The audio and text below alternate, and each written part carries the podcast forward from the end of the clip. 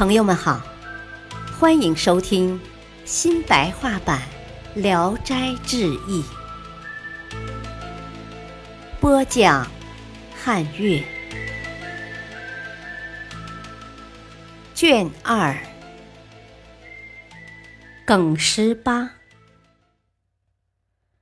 新城有个叫耿十八的，病重临危的时候，自己知道不能病愈了。就对妻子说：“啊，我和你永别就在这一朝一夕了。我死了以后，你是出嫁还是守节，由你自己决定。请你说说你的心意吧。”妻子默默不语。耿十八一再追问，并且说：“啊，守节固然很好。”改嫁也是常情，说明白就行了，何必悲伤呢？快要和你永别了，你守节，我心里安慰；你改嫁，我从心里和你断绝关系。妻子很凄惨地说：“家里连很少的一点粮食都没有。”你活着还供养不起，我拿什么守节呢？耿十八一听，突然抓住妻子的胳膊，用怨恨的声音说：“哎，你真残忍呐！”说完就咽气了，但是抓在胳膊上的两只手掰也掰不开。妻子大声嚎叫。家人跑过来，两个人掰指头，使劲儿拉拽，才给拉开了。耿十八不知他已经死了，走出家门，看见门前停着十几辆小车，每辆车都坐着十个人，都用方形纸写着名字，贴在小车上。赶车的人看见了耿十八，就催他上车。他看见车子里已经坐了九个人，加上自己是十个。再看看贴在车上的名单，自己的名字贴在最后。车子咯啦啦地向前走着，响声直震耳膜，也不知往什么地方去。走了一会儿，到了一个地方，听见有人说：“啊，这是思念家乡的地方。”他听到这个地名，心里很疑惑，又听两个车夫对话说：“啊，今天砸了三个人呢。”他又吃了一惊，仔细听听他们说的话，才知道全是阴间的事情。自己这才醒悟说：“啊，我岂不是做了鬼物了？”顿时想到家中。再没有可以挂念的事情，只是老母年岁很大，妻子改嫁以后没人奉养，想到这里不觉泪雨连连。又往前走了一会儿，看见一个台子，约有好几丈高，台上游人很多，包着脑袋、戴着刑具的人，呜呜咽咽的上上下下。听人说这是望乡台，许多人到了这个地方，都踏着车辕下了车子，乱纷纷地争着登台。车夫对他们有的鞭打，有的制止，唯独轮到耿十八，却催促他叫他登上去。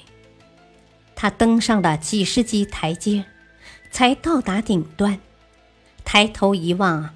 家门庭院清清楚楚地映入眼帘，只是卧室隐隐约约，好像笼罩一层烟雾。他哀伤得受不了，回头一看，一个穿短衣服的人站在肩下。短衣人询问他的姓名，他据实以告。短衣人也自我介绍，说他是东海的一个匠人。匠人看他泪流满面，就问他：“啊，你心里还有什么事情没有了结吗？”他就把挂心的事情说了一遍。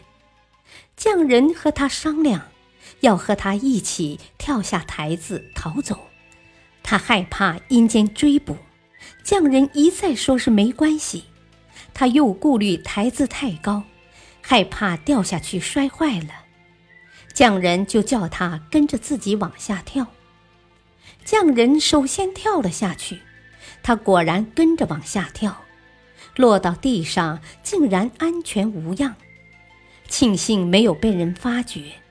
看看刚才乘坐的车子还在台下停着，两个人就急急忙忙地奔跑。跑了几步，忽然想起名字还贴在车上，恐怕免不了被人拿着名字追捕。于是默身回到车前，用手指抹掉自己的名字，才又没回身子奔跑。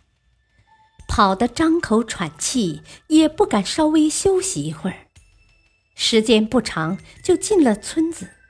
匠人一直把他送进屋里。他忽然看见自己的尸体，醒过来就复活了，觉得身子疲乏，嗓子燥渴。突然大喊一声要喝水，家人大吃一惊，就给他水喝。他喝了一担水，喝完就突然爬起来，抱拳当胸，做出一副行医守礼的样子。接着就走出房门，拱手告别，然后才回到屋里。回来又直挺挺地躺在床上，一点也不翻转。家人认为他的行动很奇特，怀疑他没有真正活过来。但是慢慢的看着，一点也没有别的怪现象。稍稍靠到跟前向他问话，他就一件一件的说出复活的始末根由。问他啊，出门去做什么？他说送别匠人。又问他为什么喝了那么多水？他说：“啊，起初是我自己喝的。”后来是匠人喝的，给他喝肉汤，几天就好了。从此就厌恶他老婆，对他很冷淡，不再和他同床共枕了。感谢您的收听，下期再会。